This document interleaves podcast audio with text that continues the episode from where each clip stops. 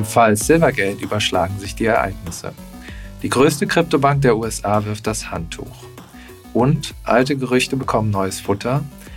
Amazon startet angeblich bereits nächsten Monat einen NFT-Marktplatz. Richtig gehört, das Amazon. Und damit herzlich willkommen beim BTC Echo Recap Podcast vom 10. März 2023. Mein Name ist Giacomo Mayhofer und mir gegenüber sitzt BTC Echo Chefredakteur Sven Wagenknecht. Moin Sven, hast du eigentlich schon mal ein NFT gekauft?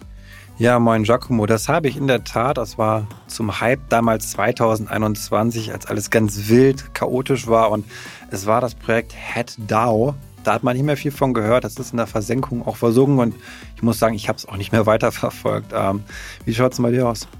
Okay, du bist kein heimlicher Board Ape Besitzer, höre ich daraus. Habe ich mich Nein, schon immer gefragt. Das kann ich ganz klar an dieser Stelle verneinen. Ich habe keinen Board Ape. Sehr gut. Äh, ich habe gekauft nicht, aber ich besitze einen NFT, der Spliff DAO, ja. Äh, den habe ich bekommen, weil ich mit ihrem Gründer in Lissabon einen Joint geraucht habe und dieser Mann scheinbar so Menschen ins Web 3 rekrutieren möchte, bis zu einer Million angeblich.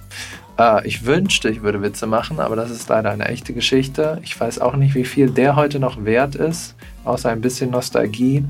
Ähm, und ansonsten habe ich mich von NFTs aus den bekannten Gründen ferngehalten. Das passt ja ganz gut zu Lissabon, zu, zu dem, was man dort erwartet, irgendwie, dass solche Dinge da passieren. Aber das war ja, meine ich, auch damals zur, zur großen Web3-Konferenz, da wo ja sehr viele verrückte Menschen unterwegs waren. Daher wundert mich das jetzt gerade wenig, dass so dein NFT zustande gekommen ist. Ja, das war schon der größte Paradiesvogel, den ich da getroffen habe. Achtung, dieser Podcast stellt keine Anlageberatung dar. Alle Aussagen dienen lediglich der Information und spiegeln die persönlichen Meinungen unserer Redakteurinnen und Redakteure wider. Bevor es losgeht, nochmal in eigener Sache. Wer noch bis zum 31. März an unserem Börser- und Broker Award teilnimmt, hat die Chance, einmal 0,1 BTC oder fünfmal 0,1 Ethereum zu gewinnen. Dazu müsst ihr einfach nur die Börsen und Broker bewerten, die ihr zum Kauf von Kryptowährungen nutzt. Alle Teilnehmer bekommen mindestens eine digitale Ausgabe des BTC Echo Magazins. Teilnehmen könnt ihr unter btc-echo.de slash community-award slash. Wir packen euch den Link in die Show Notes. Danke für eure Bewertung und viel Glück. Redaktionsschluss für diesen Podcast ist Donnerstag, der 9. März um 14 Uhr und über diese Themen sprechen wir heute. Nummer 1. Silvergate macht dicht. Die Gründe und die Folgen. Nummer 2. Amazon startet NFT-Marktplatz. Und ganz zum Schluss, globale Krypto-Adoption schreitet voran. Wir ordnen einen neuen Report ein. 1988 gegründet und jetzt vor dem Aus, wegen Krypto. Silvergate war einer der großen Vorreiter, wenn es um Geschäftsbeziehungen mit Kryptofirmen ging, lange ihre zentrale Brücke zum Fiat-System. Wir sprachen bereits am Montag im Invest darüber, dass die Schlüsselbank der Branche in Schieflage geraten ist, auch wegen zweifelhaften Geschäftspraktiken. Jetzt, nur drei Tage später, steht sie schon vor der Abwicklung. Heißt das, die Lichter gehen aus oder was passiert da, Sven? Genau, die Lichter gehen aus. Schritt für Schritt kann man sagen, natürlich wickelt man so eine Bank nicht ab wie eine Pommesbude, wo man die Rollläden runterzieht und sagt, Schluss, gibt nichts mehr. Ähm, das ist natürlich ein aufwendiger juristischer Prozess, wo es darum geht, dass die ganzen Forderungen, die da bestehen, wieder die Einlagen möglichst zurückzubuchen. Ähm, da ist natürlich mal spannend dabei, wie lang dauert so das Ganze, was sind eben die ganzen Streitereien, die dabei noch entstehen. Ähm, es sind ja auch noch äh, Ermittlungen im Gange gegen Silvergate. Das Ganze läuft ja schon seit Wochen und Monaten, kann man sagen. Also viele haben das auch kommen sehen. Also anscheinend auch die Großen aus der Kryptobranche, denn die haben rechtzeitig ihre Einlagen abgezogen beispielsweise eine Coinbase, beispielsweise eine Marathon Digital, also der große Bitcoin-Miner, die haben, also beim Marathon war es erst gestern bekannt geworden, nochmal offiziell auch in einem Statement nochmal extra gesagt, ja, wir haben rechtzeitig hier unsere Verbindlichkeiten beglichen, die Bitcoin wiederum zurückbekommen, die wir als Besicherung dort liegen hatten. Also ganz entspannt sein, Leute, keine Sorge, um die Aktionäre natürlich auch zu beruhigen an dieser Stelle. Ähm, nichtsdestotrotz, auch wenn es viele große da jetzt vielleicht nicht mehr so die enge Verbindung zu haben, bereits schon eben andere Dienstleister, Banken auch nutzen. Ähm, es waren 1600 Kryptodienstleister bei der Bank, hatten ein Geschäftskonto, so kann man sich das ein bisschen vorstellen. Und das haben die nicht mehr. dann jetzt sehr bald.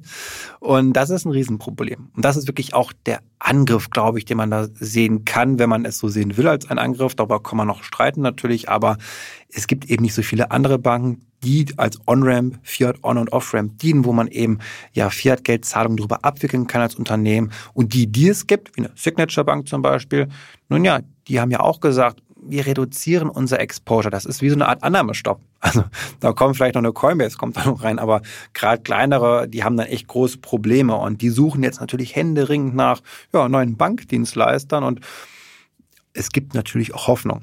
Es ist attraktiv, also zum Beispiel ein Hoffnungsschimmer ist jetzt gerade die Kraken, also Börse muss man eigentlich sagen, bald auch Bank, weil in Wyoming, das ist ja so der Bundesstaat, der sehr offen gegenüber Krypto ist Dort möchte man jetzt schon doch bald die Banklizenz haben, ist optimistisch und das wäre natürlich genial, weil dann braucht man nicht mehr den Mittelsmann, sondern kann eben, in dem Fall die Kryptobörse Kraken, das einfach direkt machen.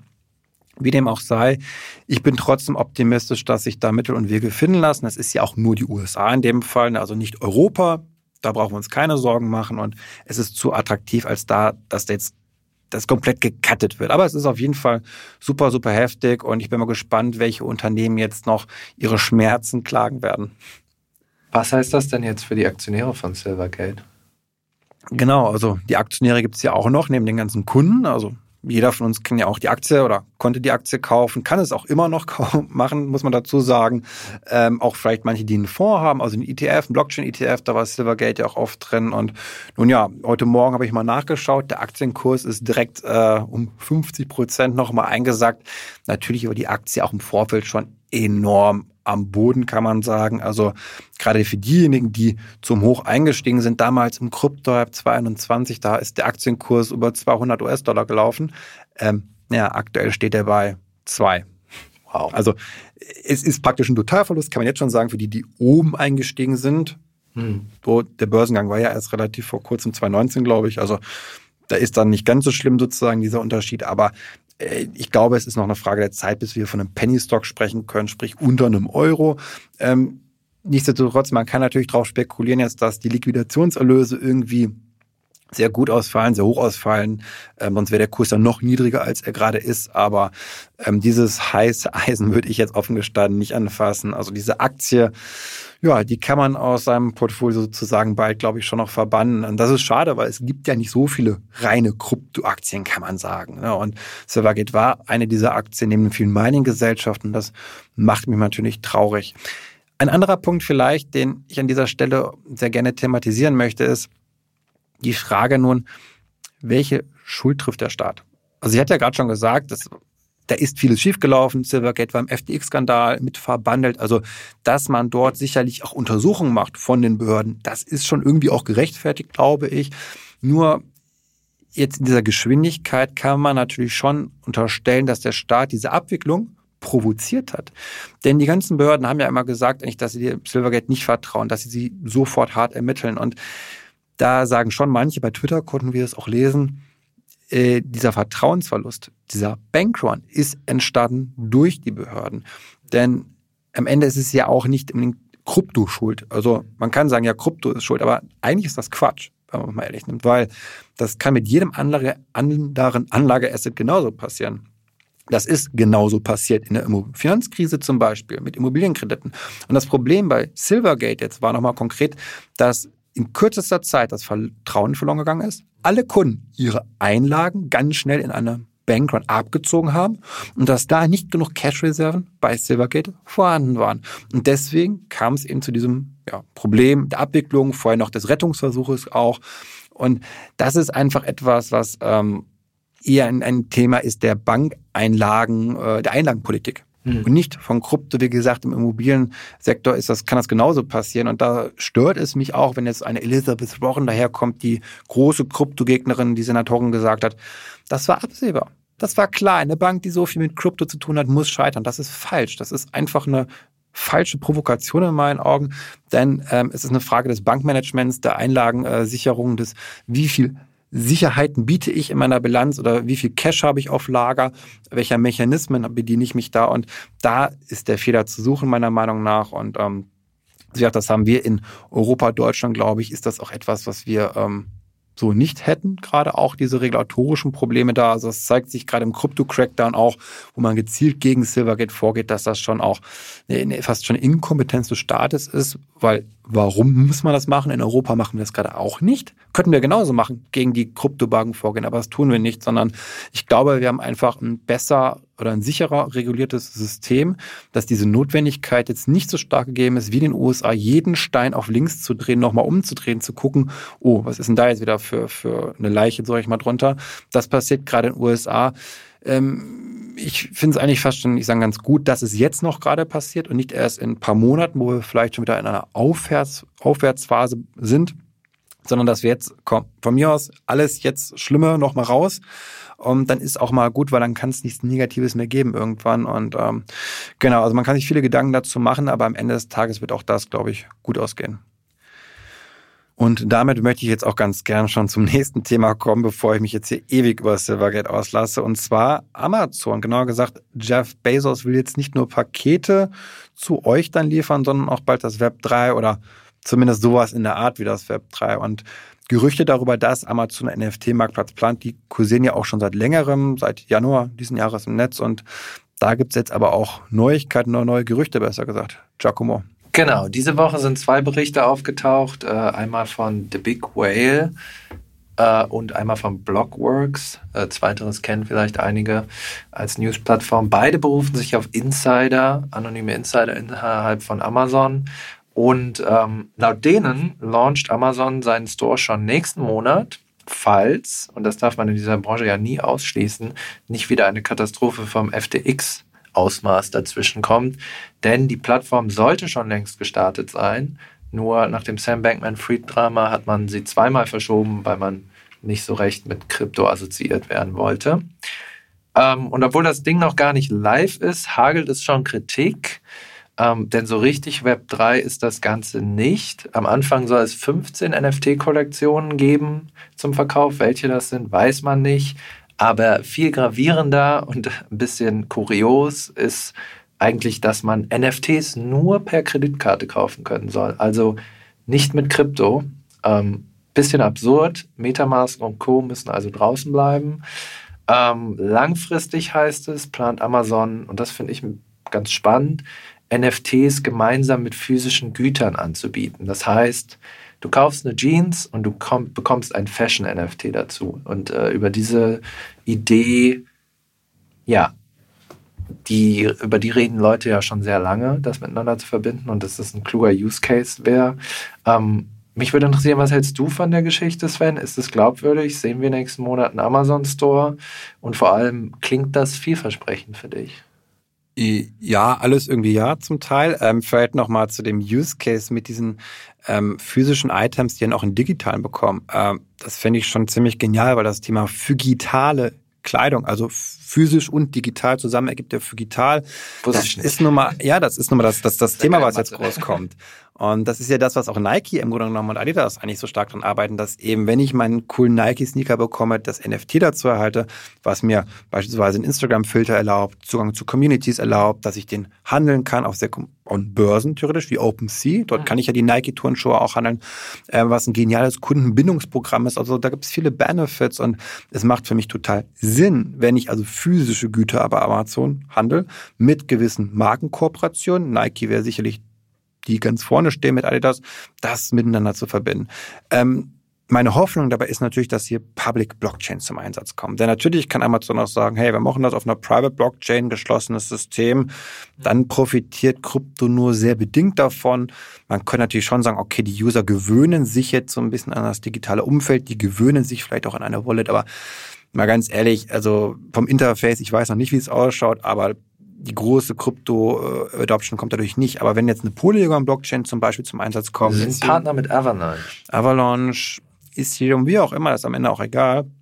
Dann wird das schon ein großes Ding. Und ich glaube sogar, dass sie irgendwie Public Blockchains einbinden werden, weil Meta macht das ja auch. Also wir haben ja eine NFT-Möglichkeit bei Instagram, bei generell Meta angeboten. Ähm, auch bei Apple gibt es ja auch einen App Store NFT-Marketplace und ähm, also bei Meta auf jeden Fall gibt es ja Ethereum Polygon mhm. Flow, glaube ich, noch mhm. dabei. Und ich könnte mir vorstellen, dass man das auch machen wird. Wir sehen es ja auch im Bankenbereich immer mehr, dass man eher auf öffentlichen Blockchains setzt, auch wenn da drüber die ganzen Layer Die sind stark kontrolliert und privat. Das heißt, man nimmt nur den Abwicklungslayer, der ist auf einer Public und der Rest ist dann sozusagen total kontrolliert und reguliert. Und ich kann mir diesen Ansatz sehr gut bei Amazon vorstellen, ähm, auch wenn es, wie gesagt, eher eine Art Pseudo-Web3-Ansatz ist. Also generell, wenn man sich so, finde ich, den Web2-Unternehmen anschaut, die was mit NFTs machen, dann ist das für mich eigentlich das beste Beispiel dafür, warum wir Web3 brauchen. Weil das ist einfach wieder ein Missbrauch, der da passiert von Market Power. Schöne Beispiel ist, schauen wir uns die Gebühren an bei NFTs, bei Meta und Apple. Ich weiß nicht, 20 Prozent, 30 Prozent ungefähr. Absurd hoch. So in diese Richtung geht das. Und es ist einfach nur eine Lächerlichkeit von Marktausnutzung mit Verlaub. Es, es, es gibt keinen Grund, warum. Bei OpenSea und so, da habe ich irgendwas mit 1, 2 Prozent vielleicht. Und ähm, das zeigt, dass es schon äh, die Gefahr auch besteht, dass man hier ein System versucht, für sich zu sehr zu vereinnahmen, dass Amazon das macht. Aber am Ende des Tages überwiegen, glaube ich, die positiven Effekte für den Crypto-Space. Und diese positiven Effekte, die können sich natürlich auch am Ende auf die Crypto-Adoption auswirken. Und da kommen wir zum, zum dritten Thema auch. Ähm, da haben wir einen neuen Report von AAA und der wirft eben ein Schlaglicht auf die globale Crypto-Adoption. Und trotz aller Krisen, die scheint zu steigen, nämlich um ungefähr 5% zum Vorjahr. Deutschland kommt jetzt nicht so super weg, also ist nicht an der Spitze, kann man schon mal sagen. Und äh, den Bericht hast du dir aber genau angeschaut, Giacomo. Ähm, dann erzähl uns mal bitte, was steht so drin. Genau, das wird jetzt ein ganz schöner Zahlensalat, den ich einfach mal unkommentiert äh, zum Besten gebe, weil die Zahlen an sich schon so interessant sind. Also weltweit gibt es mittlerweile 420 Millionen Menschen, die Krypto nutzen. Nur 31 Millionen davon sitzen in Europa. Der Großteil in Asien mit 260 Millionen. Das ist über die Hälfte. Ähm, Spitzenreiter unter den Ländern an den absoluten Zahlen gemessen ist die USA mit 46 Millionen Menschen. Ähm, bei der demografischen Verteilung gibt es keine großen Überraschungen. Die Hauptkrypto-Hodler sind jung, männlich, gebildet, über 70 Prozent sind Männer unter 35 Jahren mit mindestens einem Bachelorabschluss. Durchschnittseinkommen 25.000 US-Dollar pro Jahr. Da muss man vielleicht mitbedenken, ähm, dass natürlich, wenn der Großteil davon in Asien sitzt, der Mindestlohn oder der Durchschnittslohn dort sehr viel niedriger ist. Ähm, prozentual an der Bevölkerungsgruppe gemessen ist übrigens mit weitem Abstand, das hat mich überrascht, Vietnam der Spitzenreiter. Die meisten Länder kommen auch, also auch die USA, gerade mal auf 10 Prozent der Bevölkerung. In Vietnam ist es wirklich ein Viertel, 25 Prozent. Also ähm, das ist mir schon öfter aufgefallen, scheint das große Kryptoland überhaupt zu sein. Habe ich noch nicht viel von gehört, aber kommt immer wieder in den Statistiken vor. So, jetzt kommen wir zu Deutschland. Tja, also hier gibt es laut Bericht genau 3,5, nicht genau, ein bisschen weniger, 3,5 Millionen Hodler. Das sind knapp 5 Prozent der Bevölkerung und wir stehen damit auf Platz 25 hinter allen möglichen Ländern, der Türkei, Marokko, you name it. Also wir sind auch europäisch gesehen relativ weit abgeschlagen. Frankreich, Großbritannien stehen vor uns. Also eigentlich alles wie immer, wenn es um Digitalisierung geht. Ähm, und fand ich mal ganz interessant, einfach so aus Kuriosität habe ich mal geguckt, welches Land ist denn das komplette Schlusslicht. Ich habe keine Erklärung dafür, aber es ist Nicaragua. Nur ein Prozent der Bevölkerung hält dort Krypto. Das sind gerade mal 81.000 Menschen. Ja, warum würde ich gern wissen, aber ich kann es euch nicht sagen. Ich glaube, die Frage ist ja immer, wie valide sind solche Daten auch. diese Frage, also die können nicht jeden einzelnen Menschen auf der Welt fragen und es ist natürlich dann aber auch mal auch Schätzungen und ich ja. kenne jetzt nicht die Methodik davon. Ja. Wir haben die Zahlen jetzt einfach mal genommen davon, aber ja. Du zweifelst den Bericht an, Sven? Äh, also, dass man jetzt genau weiß, wie viele Menschen in Nicaragua jetzt ein Wallet haben, dass man das so zuordnen kann, genau, ich weiß es nicht. Okay. Ähm, was denkst du denn generell über diese Zahlen? Sven, überraschen die dich, oder? Mm du hast es ja auch schon so ein bisschen relativiert an, an mancher Stelle. Ich glaube, es ist eine Momentaufnahme, die sagt aber nur sehr wenig aus über die Nutzung zum Beispiel. Denn schauen wir uns jetzt Libanon an oder El Salvador. Die Menschen, die dort Krypto haben, die nutzen halt Krypto, weil das System versagt hat. Die brauchen Stablecoins, US-Dollar, Stablecoins, vor allem auch manchmal Bitcoin, um überhaupt irgendwie Zugang zum Finanzsektor zu haben. Also Libanon, falls es jemand nicht mitbekommen hat, Zusammenbruch des Finanzsystems, Banken geschlossen, Menschen kamen nicht mehr an ihr Geld dran, auf dem Bankkonto sozusagen. Und da gab es eine große Nutzung. Ähm, wir in Deutschland, vor allem im Westen, nutzen es als Spekulation. Auch darf man nicht vergessen, dass absolut gesehen mehr Menschen in Asien nun mal leben. Also in Europa und in USA leben halt nicht so viele Menschen wie in Asien, Indien, Afrika und so weiter und so fort. Also relativ gesehen ist hier, glaube ich, das auch nochmal wichtig. Und dann, glaube ich, darf man nicht vergessen, dass gewisse Anwendungen in kürzester Zeit diese Verhältnisse verändern können. Nehmen wir mal Amazon an. Amazon hat 350 Millionen, was war das? Ich weiß es jetzt Boah, nicht mehr. Viel. Ganz viele Nutzer. So angenommen, das schlägt jetzt ein wie eine Bombe. Wer profitiert davon? Welche, aus welchen Ländern kommen die Menschen? Vor allem aus USA und Europa. Mhm. Nicht weniger aus Asien. Dort ist Amazon nun mal nicht so verbreitet. Also wir sind so früh noch, dass gewisse Dinge eine sehr große Änderung, geografische, demografische Änderungen herbeiführen können. Und ähm, ich glaube, dass gerade in den Schwellenländern, wenn wir dort eine hohe Rate sehen, dies vor allem auf Substitutionseffekte zurückgeht, weil die eben einen Mangel an Infrastruktur haben. Entscheidend für mich sind aber neue Trends und die kommen immerhin noch aus dem Westen. Und da als Beispiel jetzt nur mal Wertpapiere. Die werden alle digital in Zukunft. So. Die Menschen in Entwicklungsländern haben aber keine Aktien oder Investmentfonds. Zumindest die allermeisten haben keine. In den USA hat die Mehrheit solche Sachen. Selbst wir, die nicht bewusst auf Aktien halten, haben das aber in ihrer Lebensversicherung selbst drin. Also selbst die Menschen, die meinen, sie haben eigentlich keine Aktien, haben dann doch irgendwo oft Aktien, wenn es bei den vermögenswirksamen Leistungen ist oder wo auch immer. Und ähm, wenn die zum Beispiel alle auf Token überführt werden, digitalisiert werden und da auch vielleicht sogar Public Blockchains zum Einsatz kommen, dann sind das natürlich ganz andere Effekte, die jetzt zum Tragen kommen. Also ähm, ja, mit Vorsicht genießen und nächstes Jahr sieht es vielleicht schon anders aus. Gut, damit sind wir am Ende für heute. Vielen Dank euch fürs Zuhören. Falls euch der Podcast gefallen hat, lasst uns eine Bewertung in der Podcast-App eures Vertrauens da. Das erhöht unsere Sichtbarkeit oder ganz analog empfiehlt uns euren kryptointeressierten Freunden. Wir wünschen euch ein schönes Wochenende und sagen bis in sieben Tagen, bleibt gesund.